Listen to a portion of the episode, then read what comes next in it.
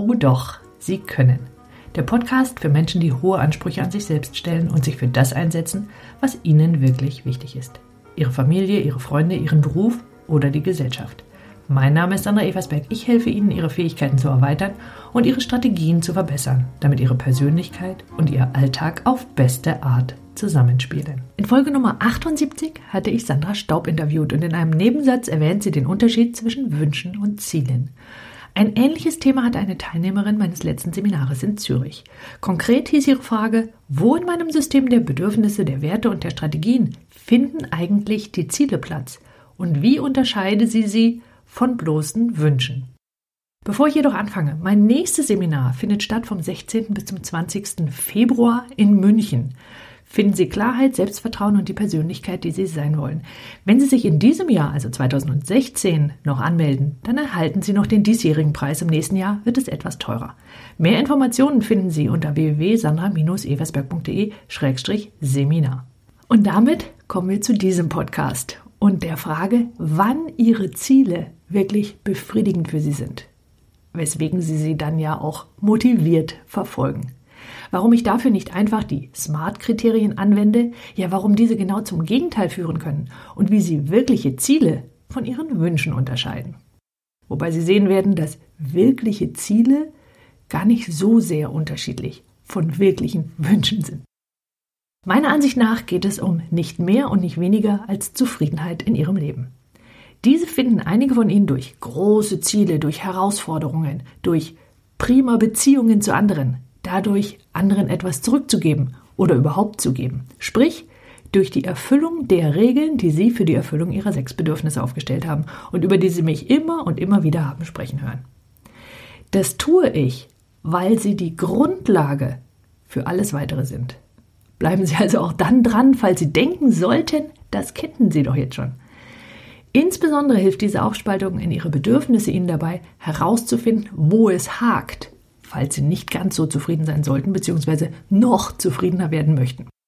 Sie gehen dann nämlich her und bewerten in diesem jeweiligen Lebensbereich jedes dieser sechs Bedürfnisse. Ist eines oder sind mehrere nicht ausreichend erfüllt, meint auf einer Skala von 0 bis 10, wobei 0 überhaupt nicht und 10 vollständig erfüllt meint, dann sehen Sie genau, welches Bedürfnis nicht erfüllt ist und können genau an dieser Schraube drehen, die bei Ihnen zu größerer Zufriedenheit führt. Meint, die bei Ihnen zu größerer Zufriedenheit führt. Und dazu fragen Sie sich, was genau passieren müsste, damit das Bedürfnis erfüllt wäre. Das ist dann Ihre Regel. Und dann gibt es mehrere Möglichkeiten.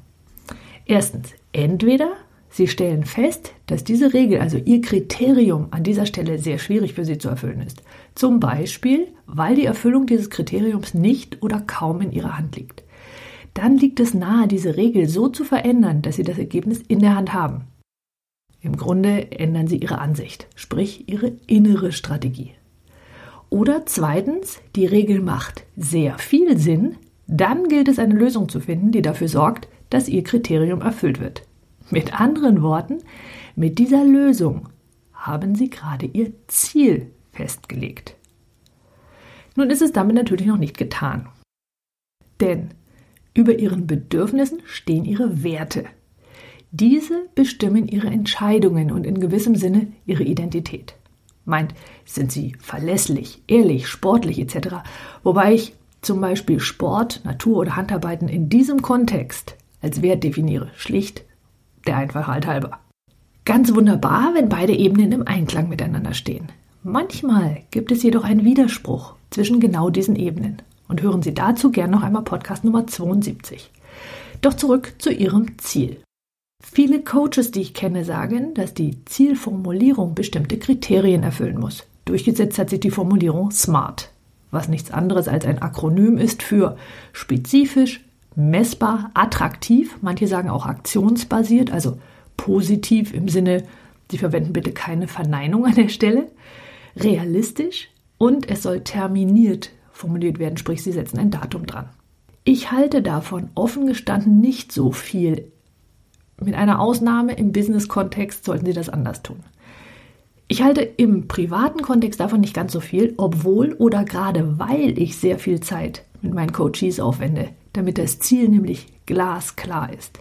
Und zwar, meiner Erfahrung nach sind diese smarten Kriterien der Versuch, gewissermaßen gewaltsam ein schwammig formuliertes Ziel klar zu formulieren, damit Sie damit arbeiten können. Der Punkt ist, wenn Sie, wie ich es tue, Ihre Ziele als Lösungen ansehen, um gewissermaßen eine Lücke in Ihrer Bedürfniserfüllung zu schließen, wenn Sie außerdem Ihre Kriterien kennen, die Ihre Lücke haben entstehen lassen und die Regel, wie Sie sie schließen können, dann werden Sie erstens auf andere und viel kreativere Lösungen kommen und zweitens ganz automatisch klar formulieren, was Sie wollen. Und drittens Ihre Lösung, sprich Ihr Ziel, wird ganz automatisch im Einklang stehen mit dem, was Sie wirklich wollen. Meiner Ansicht nach legen Sie Ihre Ziele viel leichter fest, wenn Sie wissen, worum es Ihnen wirklich geht. Sprich, was ist denn das Ziel dahinter oder die Frage dahinter, die Sie eigentlich stellen, indem Sie sich ein Ziel setzen. Wenn Sie zum Beispiel wissen, dass Ihnen Sicherheit fehlt und Sie überdies herausgefunden haben, wie Sie Ihrer eigenen Meinung nach Sicherheit erreichen, ist es relativ leicht, eine Lösung zu finden. Sprich, ein Ziel, das dann genau das erreicht, was Sie erreichen wollen. Sie können dann wahrscheinlich sogar einige Dutzend Lösungen finden, die erreicht, was Sie erreichen wollen. Nur, und Sie hören das jetzt in Anführungszeichen, smart formulierte Ziele können genau das Gegenteil auslösen von dem, was Sie wollen, nämlich dann, wenn Sie sie, wenn Sie dieses Ziel gewissermaßen gewaltsam in diese Smart-Schablone pressen. Denn wenn Sie das tun, nur um es smart zu formulieren, es aber im Widerspruch steht zu dem, was Sie eigentlich wollen und es passiert leicht, wenn Sie nicht wissen, was Sie eigentlich wollen, dann passiert Folgendes. Jedes Mal, wenn jemand sich ein Ziel setzt und dieses nicht erreicht, weil er eben nicht motiviert ist, weil irgendein Teil in ihm sagt, ah nee, vielleicht doch nicht, ohne es bewusst zu tun, dann ist es auch nicht unbedingt eine Frage von limitierenden Glaubenssätzen. Also sprich, dass jemand denkt, ah, das kann ich nicht erreichen oder oder, sondern es kann schlicht und einfach sein, dass es einen Widerspruch gibt. Und das passiert meiner Erfahrung nach sehr viel häufiger, wenn Sie einfach nur Smart-Kriterien anwenden, ohne zu wissen, was Sie da tun. Also, jedes Mal, wenn sich so jemand ein Ziel setzt und dieses nicht erreicht, eben weil er nicht so motiviert ist, dann lernt er dabei etwas, das Sie sich nicht beibringen wollen, nämlich nicht dran zu bleiben, sondern aufzugeben.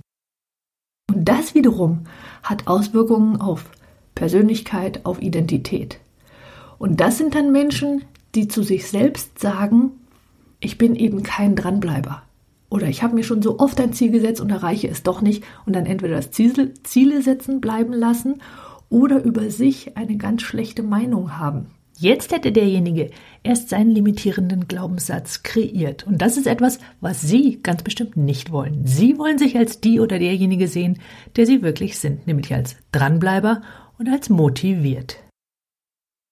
Sehen Sie Ihr Ziel dagegen als Lösung an, dann haben Sie gleichzeitig geklärt, warum Sie Ihr Ziel umsetzen wollen und fast eine Garantie, dass Ihr Ziel am Ende befriedigen wird.